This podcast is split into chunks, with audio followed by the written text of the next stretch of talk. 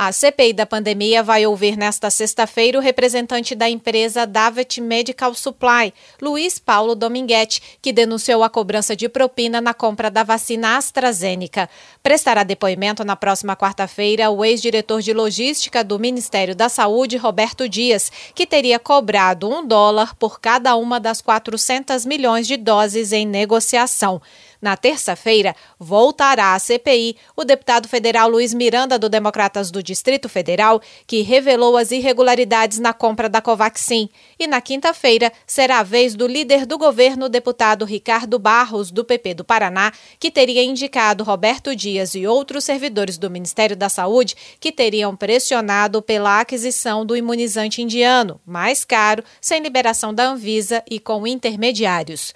O senador Randolfo Rodrigues, da Rede Sustentabilidade do Amapá, rebateu os argumentos do governo da inexistência de irregularidades nesses contratos.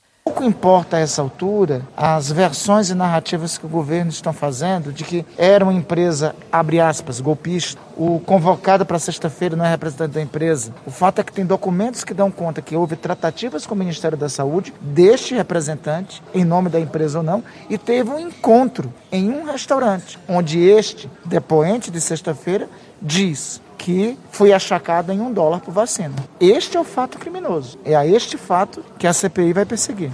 Também foi aprovada a convocação de representantes da Precisa Medicamentos, Túlio Silveira e Emanuela Medrades, além de servidores do Ministério da Saúde, Paulo Pires, Regina Célia, Tiago Fernandes e Rodrigo Lima.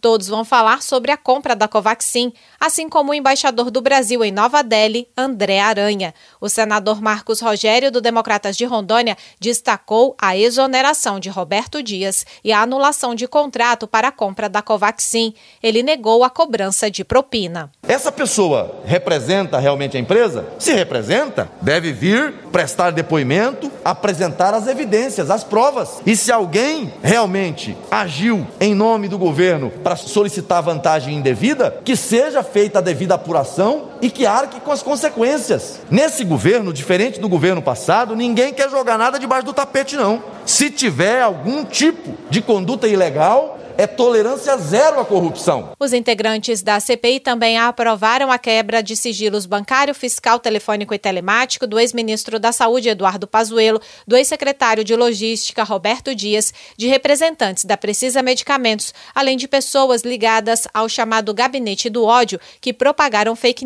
a exemplo do blogueiro Alan dos Santos. Da Rádio Senado, Érica Christian.